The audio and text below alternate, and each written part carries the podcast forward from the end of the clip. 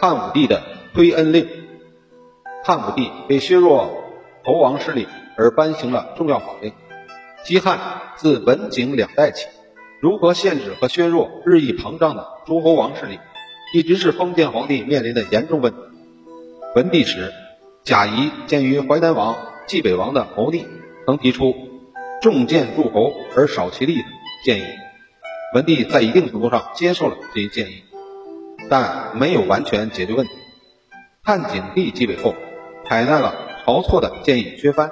结果，吴楚等七国以武装叛乱相抵抗，景帝迅速平定了叛乱，并采取一系列相应措施，使诸侯王的势力受到很大的削弱。但至武帝初年，一些大国仍然连城数十，地方千里，骄奢淫逸，阻众抗命，威胁着中央集团的巩固。因此，元朔二年（公元前一百二十七年），祖父燕上书武帝，建议令诸侯推恩。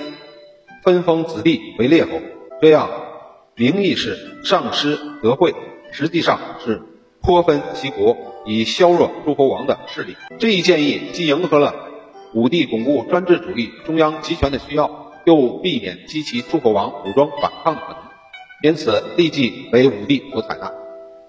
同年春正月，武帝颁布推恩令。推恩令下达后，诸侯王的支数多得以受封为列侯。不少王国也先后分为若干侯国。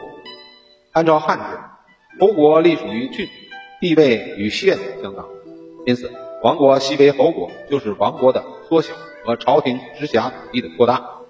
这样，汉朝廷不行处置，而藩国自系，其后王国辖地仅有数县，彻底解决王国的问题。推恩令是汉朝汉武帝时期推行的一个旨在减少诸侯的封地。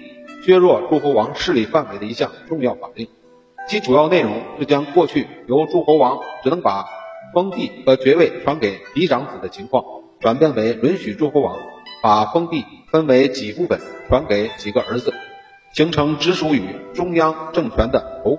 汉初，诸侯王的爵位、封地都是由嫡长子单独继承的，其他庶出的子孙得不到尺寸之地。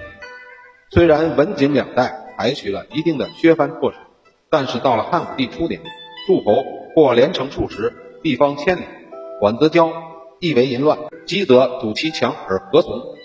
谋以立京师，严重威胁着汉朝的中央集权。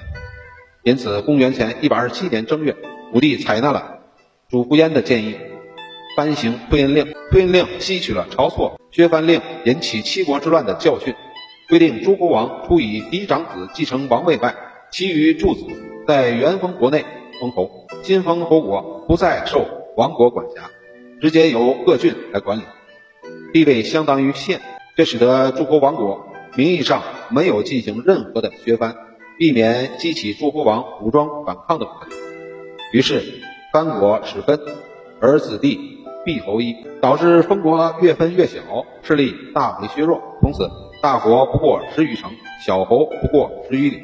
好了，这篇文到此结束，下篇再见。